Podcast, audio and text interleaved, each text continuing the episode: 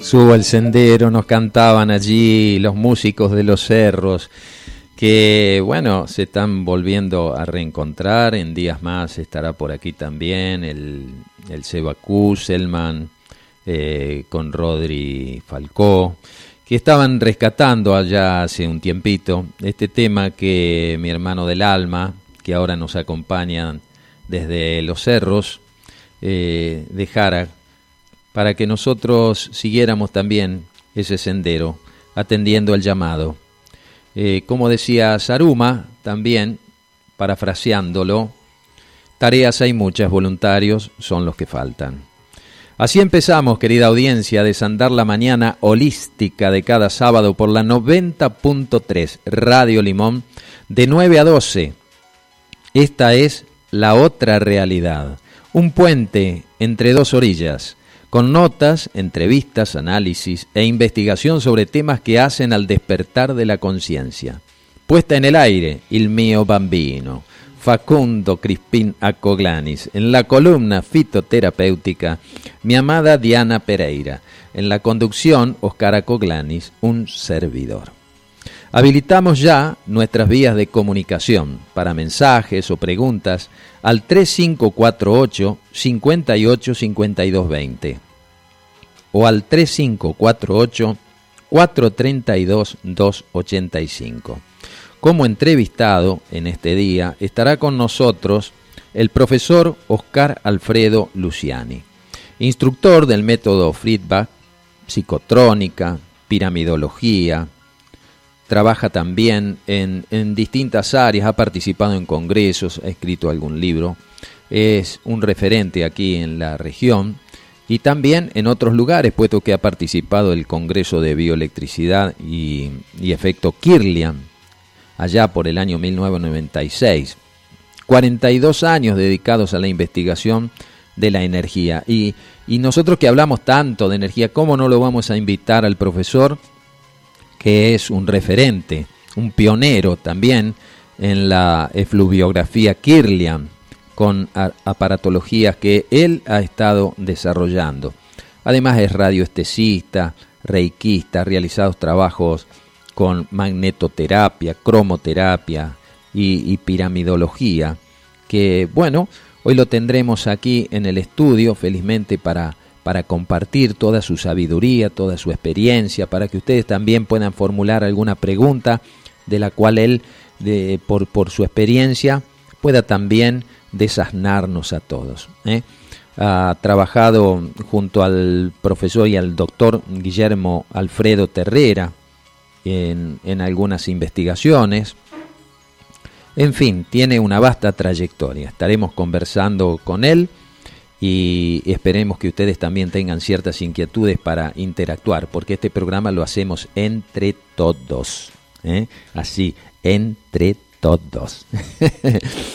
Bien, le ponemos un poquito de alegría, vamos a ponerle a ver esa musiquita que preludia ya lápiz y papel anotando allí, a ver, ahí viene esa música que invita a bailar, a abrazarse a sentirse apapachados.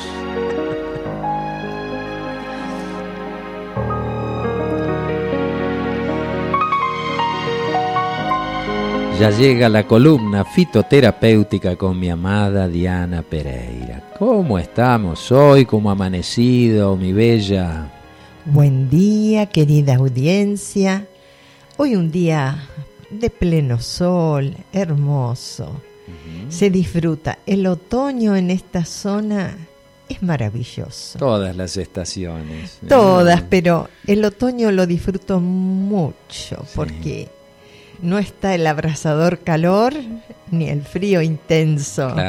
Entonces el otoño es una estación para disfrutarla. Además es un periodo que también nosotros tenemos que verlo como cuando se caen las hojas, como que van aflojando ciertas tensiones que se viven en los periodos del crecimiento, como la primavera, y de los frutos, como el verano. Y ahora llega un poquito esta invitación a ir más para hacia adentro, ¿no? Cuando la savia baja hacia las raíces. Así es. ¿Y qué traemos para hoy? Bueno, quería comentarles que hemos comenzado hace unos sábados con plantas para garganta, nariz y oídos. Hablamos hace dos sábados de amigdalitis y faringitis. Y para hoy preparamos el tema laringitis. Bien, la laringitis es la inflamación de la mucosa que recubre la laringe, que es el órgano en el que se produce la voz. Se acompaña con un aumento de producción de la mucosidad en la garganta, tos, afonía o ronquera, y en casos graves dificultad para respirar por espasmo en las cuerdas vocales, que cierra el paso del aire para controlar y sanar la faringitis. Tenemos aquí varias plantas. En algunas nos vamos a extender un poco más para saber también otras propiedades. Vamos a comenzar con la verbena que es antiinflamatoria y también emoliente. ¿Cómo la usamos? En gargarismos con la infusión. Alivia también jaquecas y neuralgias. Hay pocas plantas específicas para este tema. En el templo de Júpiter, en el Olimpo, se purificaba con agua de verbena, pues esta planta se la tenía como una panacea capaz de liberar todos los males. Durante la Edad Media la usaron los encantadores y adivinos como una hierba mágica. En la actualidad hemos llegado a conocer sus propiedades y sus verdaderas aplicaciones. Contiene verbenalina, un glucósido que actúa sobre el sistema nervioso vegetativo, especialmente sobre el parasimpático, produciendo una acción sedante, antiinflamatoria y analgésica. También es digestiva, antiinflamatoria, contiene además tanino, mucílagos que la hacen astringente y emoliente. Usarla fresca en lo posible, siempre que resulte factible, pues sus principios activos, la verbenalina, se van degradando con la desecación este, en forma paulatina. Acá tenemos en América la verbena azul. Sí, el borde de los caminos se la suele encontrar. La roja también. Sí, pero no es esa. Ah, hay, distintos tipos, hay, hay distintos tipos de verbena. Sí, estuve investigando. Mm, obviamente. Este, investigando sobre la verbena azul. Ajá. Este, bueno, la tenemos aquí en América. Se encuentra una especie similar a la verbena officinalis oficinal o verbena común, la conocida como la verbena azul o americana. El nombre científico para ubicarla es verbena astata. La composición y propiedades de ambas son muy similares. Ese es el nombre científico. Verbena, astata. Con H se escribe. Bien. Tradicionalmente, la verbena azul se emplea como sedante, antigripal, como anticatarral, especialmente cuando hay afectación de las vías respiratorias. También para jaquecas y migrañas por su acción antiespasmódica sobre el sistema arterial evita que se produzcan las crisis de dolor de cabeza o por lo menos disminuye su intensidad. Se utiliza combinada con otras plantas. La verbena se halla libre de los importantes efectos secundarios de los fármacos derivados de una sustancia, la ergotamina, que habitualmente se emplean para tratar las crisis de jaqueca. Ah, mira. Sí.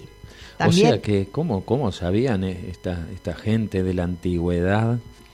¿Cómo nos hemos ido alejando de las leyes de la naturaleza, del contacto con todo lo que el Creador puso a nuestra disposición para ser parte de una armonía general y que bueno, esto de, llevar al laboratorio que también hay cosas muy positivas, ¿no? Puestas a través de los laboratorios, el estudio, la, detección de, estas sustancias. Yo creo que si las dos cosas pudieran haber avanzado de una manera más equilibrada. Es que avanzaron, por eso está corroborado todas estas particularidades. pero ya no se utiliza, por ejemplo, tanto a no ser con la gente más del interior o que tiene esta afección.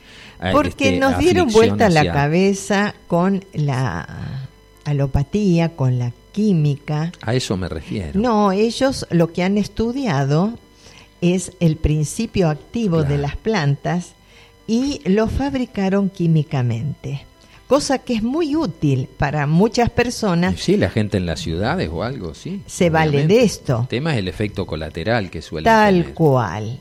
Y siempre la planta con tantos milenios de evolución, entonces se ofrece en una total armonía para sanarnos. Eh, es distinto que cuando se extrae un solo principio activo y se lo fabrica químicamente.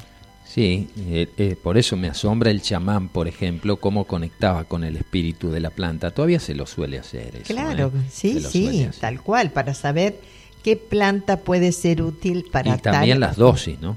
Es muy importante. Sí, ya vamos a hablar. Bien. Sí, acá está completo el tema que se preparó. Entonces, este, como decíamos, está libre de efectos secundarios.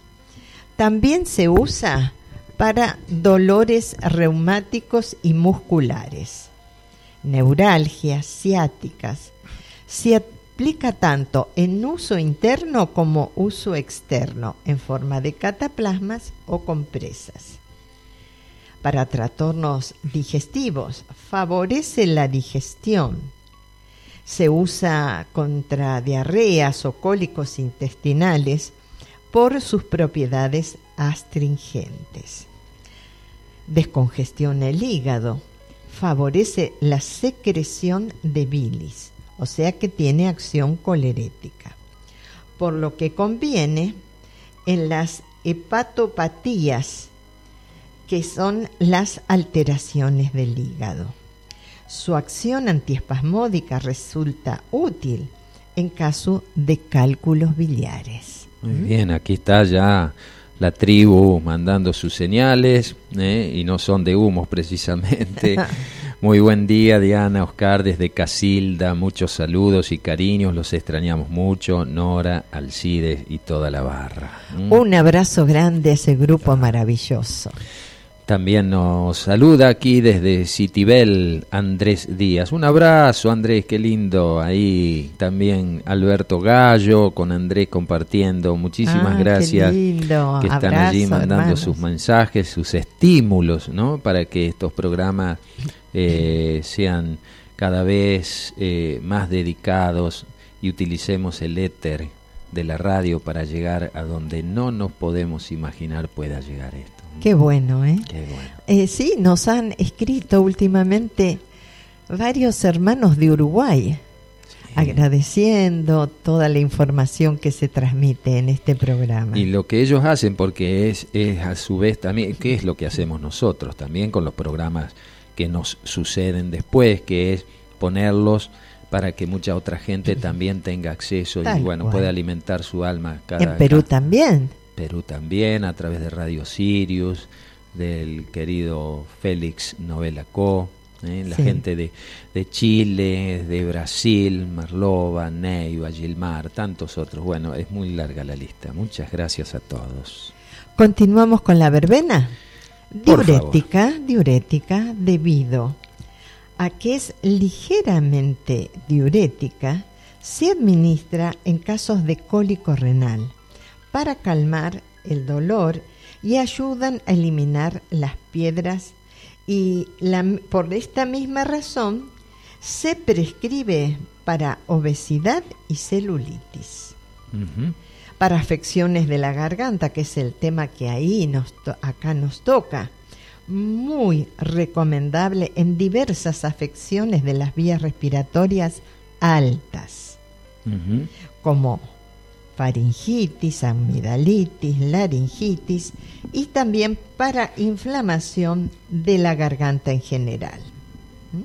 Se aplica en gárgaras con la infusión y también por vía oral. Ahora vamos a pasar a otra patología que es muy normal que alguna vez en la vida hayamos padecido. Sinusitis. Sí.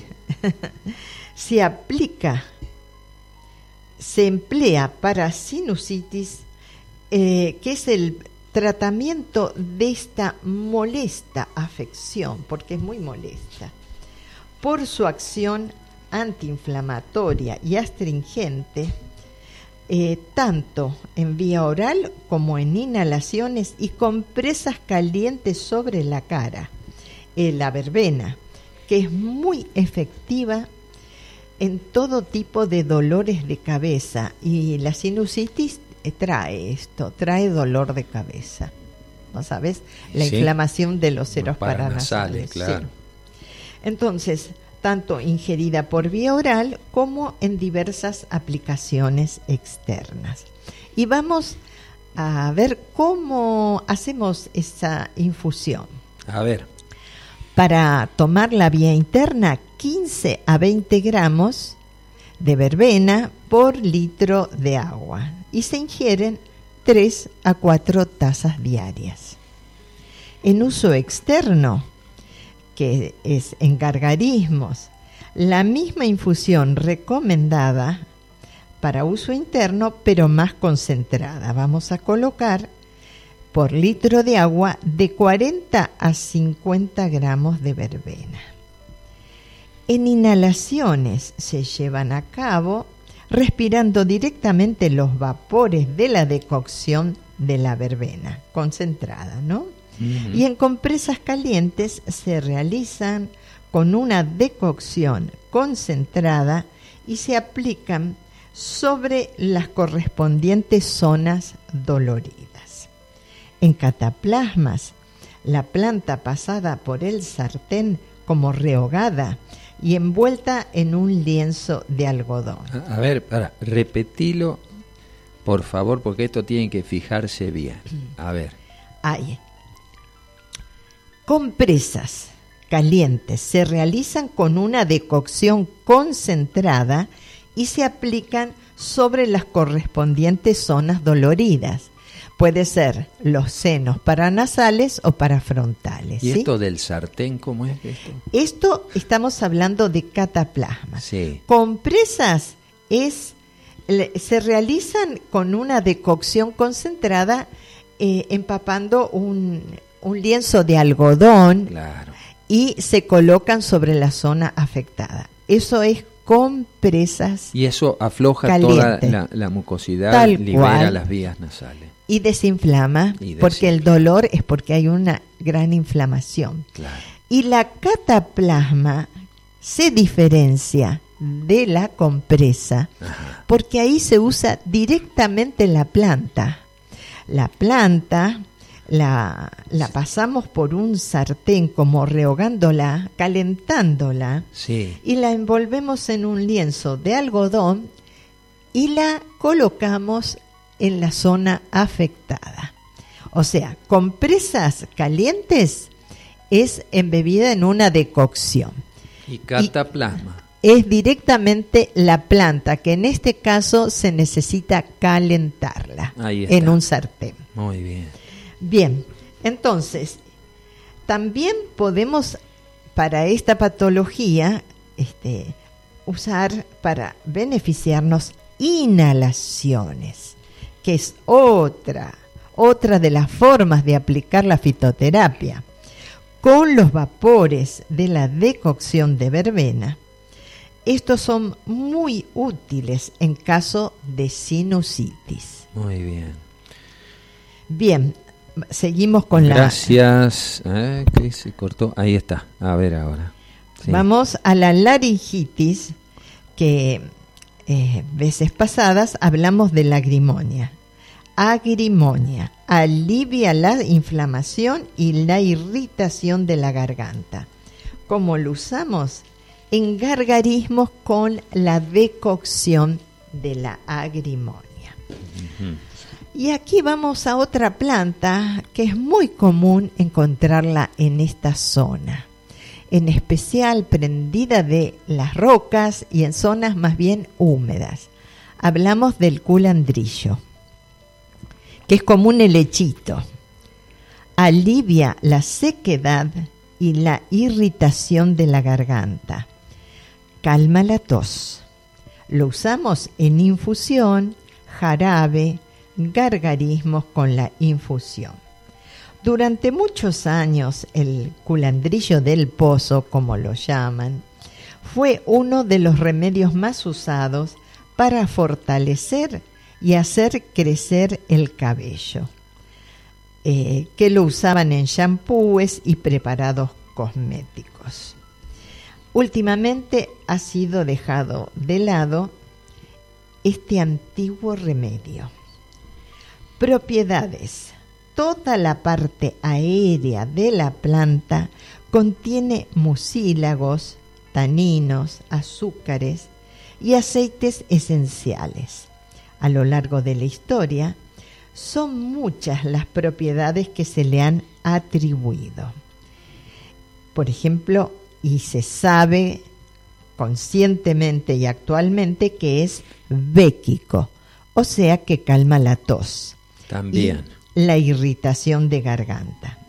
El culandrillo está especialmente indicado en toses secas provocadas por la irritación de las vías aéreas superiores, faringe, laringe y tráquea. Se puede administrar a niños, ya que solo o acompañado de otras plantas béquicas son muy útiles hasta para los niños. Aplicado localmente en la garganta, alivia la sequedad y la irritación. También es emoliente y expectorante. Recomendado como tratamiento de apoyo a las bronquitis agudas y crónicas. Es antispasmódico uterino alivia las menstruaciones dolorosas, o sea, dismenorrea. El culandrillo. El culandrillo. ¿Y cómo se utilizaría? A eso vamos. Espera que termino y ya te lo, te lo digo. y regulariza también la menstruación, efecto emenagogo. En, eh, en decocción, en decocción. Ahora vamos eh, después pasamos eh, la receta de la decocción. ¿sí? Bueno. Fortalece el cabello, evita su caída y en algunos casos hace que vuelva a aparecer. Bueno, para aquí también tenemos el regaliz, que favorece la expectoración y desinflama las vías respiratorias. ¿Cómo lo usamos? En infusión o maceración de la raíz. Tenemos el marrubio, es un buen expectorante, eh, usado desde mucha antigüedad. Fluidifica y desinfecta las secreciones mucosas. En uso interno 30 a 40 gramos de sumidades floridas o de hojas por litro de agua. Se toman de 2 a 3 tazas diarias. Eh, se pueden usar también con miel para que sea más agradable al gusto. Bueno, si no se tolera, está bien. Claro. Contiene un principio activo amargo, la marrubina, al que se le atribuyen sus propiedades expectorantes y béquicas, calmante de la tos y la irritación de la garganta. Tiene propiedades febrífugas, aperitivas y digestivas. Contribuye también a ellas su contenido en saponinas, mucílagos y taninos.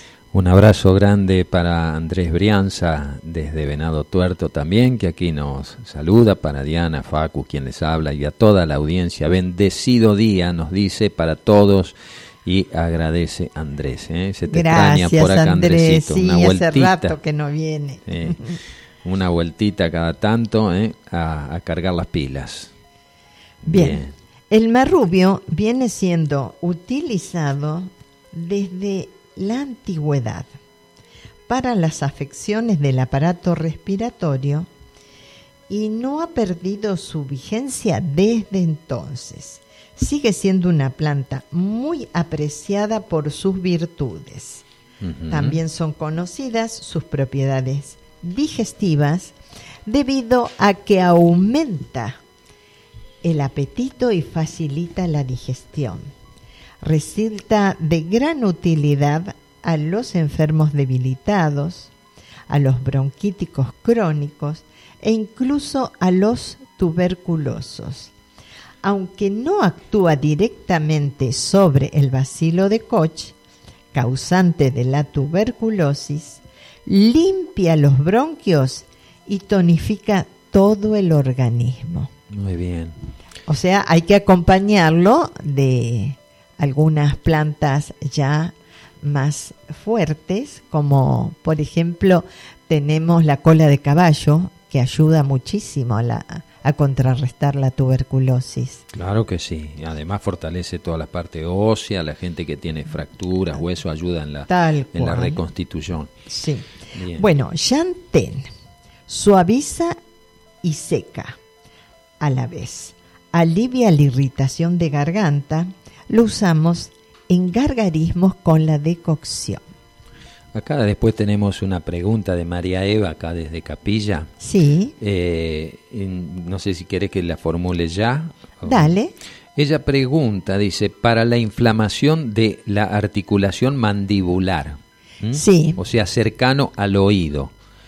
Eh, eh, por ejemplo, el llantén sería una sí, claro. Y este, en, compresas. En compresas, en emplastos, desinflama. O sea, tiene que buscar plantas desinflamantes. Y acá estamos mencionando una cantidad importante de estas plantas. ahí está, María Eva, ¿eh? el llantén para aflojar todo tipo de inflamación.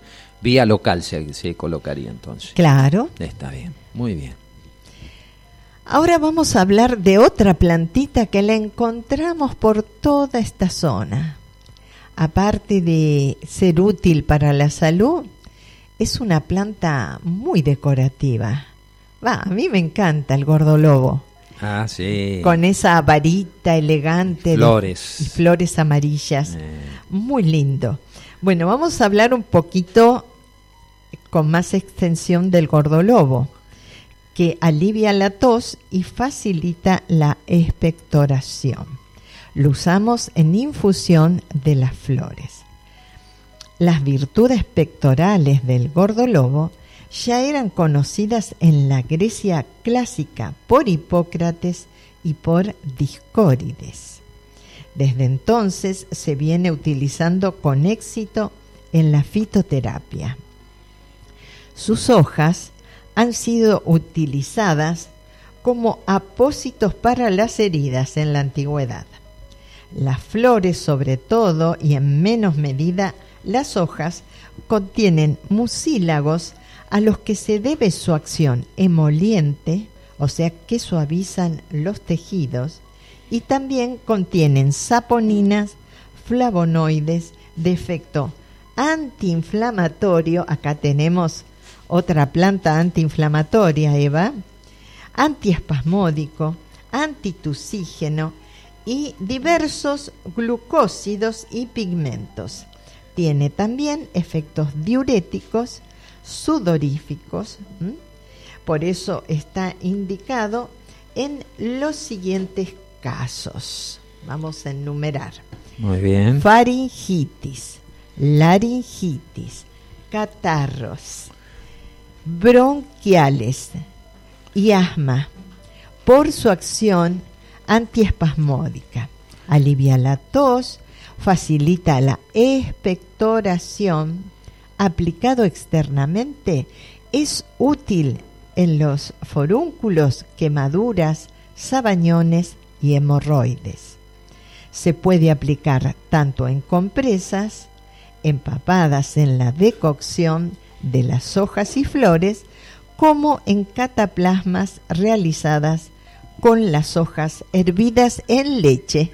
Mira, acá cambia el, medio. Sí, tal cual. Bueno, pero eh, la experiencia hay que aprovecharla y llevarla a cabo, ¿no? Ahí está.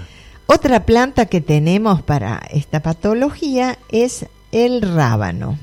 Ablanda la mucosidad y es antibiótico. Consumir crudo y fresco. Muy bien. Otra planta al alcance de todos, el orégano. Es expectorante, sedante y antitusígeno. ¿Cómo lo usamos? En infusión, tintura madre, inhalaciones y vaos. Muy bien. Ahora vamos a hablar un poco más específicamente de la sinusitis, que es la inflamación de los senos paranasales, que son las cavidades excavadas en el espesor de los huesos de la cara y comunicadas con las fosas nasales a través de pequeños orificios. El interior de estas cavidades o senos está recubierto por una capa mucosa, cuya inflamación de lenta curación produce dolor de cabeza y otras molestias, como hemos comentado. Es verdad, sí, sí. Además de irrigaciones nasales, se recomienda compresas sobre la cara y también este, inhalaciones de vapores y esencias. La ingestión de plantas antibióticas como el rábano, la capuchina, que son antibióticos, y también el de semillas de pomelo, que es un ah, antibiótico poderoso. Siempre el bienvenido semillas de pomelo. Tal cual. Como antibiótico natural. Para esto tenemos también la zanahoria por su contenido en caroteno. Pro vitamina A fortalece las mucosas y aumenta las defensas. Consumir cruda o en jugo. Aquí volvemos a mencionar la verbena, porque es antiinflamatorio, astringente, lo usamos en inhalaciones de los vapores de la decocción en compresas calientes, como hemos explicado hace un rato, con la infusión o en decocción sobre la cara. Otra planta, el abeto blanco. Es balsámico y antiséptico y regenera las mucosas. Lo usamos en inhalación e ingestión de la esencia de trementina. Muy bien. Y el pino, que también es balsámico, antiséptico, inhalación en ingestión de la esencia de trementina. En otra oportunidad vamos a hablar de la trementina. Sí, se la está recetando ahora. Sí, ¿eh? sí, se ha puesto muy de onda en las terapias naturales. sí. El rábano, que ablanda la mucosidad, es antibiótico, crudo o en jugo fresco. El rosal, que es astringente, antiinflamatorio, antiséptico. Lavados nasales con la infusión de los pétalos del de la rosa. Sí, ah. señor. La equinacia, que aumenta las defensas contra las infecciones. Hoy me tomé una equinacita para arrancar la mañana. Bueno, en esta época, marzo, abril, hay que reforzar el campo inmunológico. Claro. Con equinacia o con algún mix. La equinacia quería explicar, no se puede ingerir por meses porque deja de ser efectiva. Claro, como todo antibiótico. Un mes, un mes preparándonos en ayunas, en un poquito de agua, de acuerdo al peso, entre 5 a 7 gotas. Sumamente efectivo. Y ocasionalmente, si tenemos dolor de garganta, podemos hacer gargarismos con 15 gotas de quinasia en un poquito de agua tibia. Y tragar. Y tragar, sí señor, tragar. Muy bien. Bueno, hemos dicho la decocción de la equinacia, de la raíz y tintura madre, mm. que es muy práctica porque siempre está ahí, la tenemos siempre a mano. El botiquín casero, ¿no? Claro. La capuchina, que tiene efectos antibióticos naturales y limpia las mucosas. ¿Cómo la usamos la capuchina? En infusión o decocción. Muy bien. Bien, espero que haya sido útil. A ver si no hay, no hay alguna otra preguntita antes de despedirte. Bien, no, dale. ¿Sí? Bien. Me despido con todo amor hasta el próximo sábado. No, el próximo sábado va un programa grabado. Bueno, sí, pero, vamos, vamos a estar igual. Vamos a estar con el corazón aquí, pero vamos a estar realizando una tarea en otros lares. Está bien, a sembrar en otras huertas. Así es. Muchísimas gracias. Un abrazo a todos, hasta la próxima. Gracias Diana. Así pasó la columna fitoterapéutica con Diana Pereira.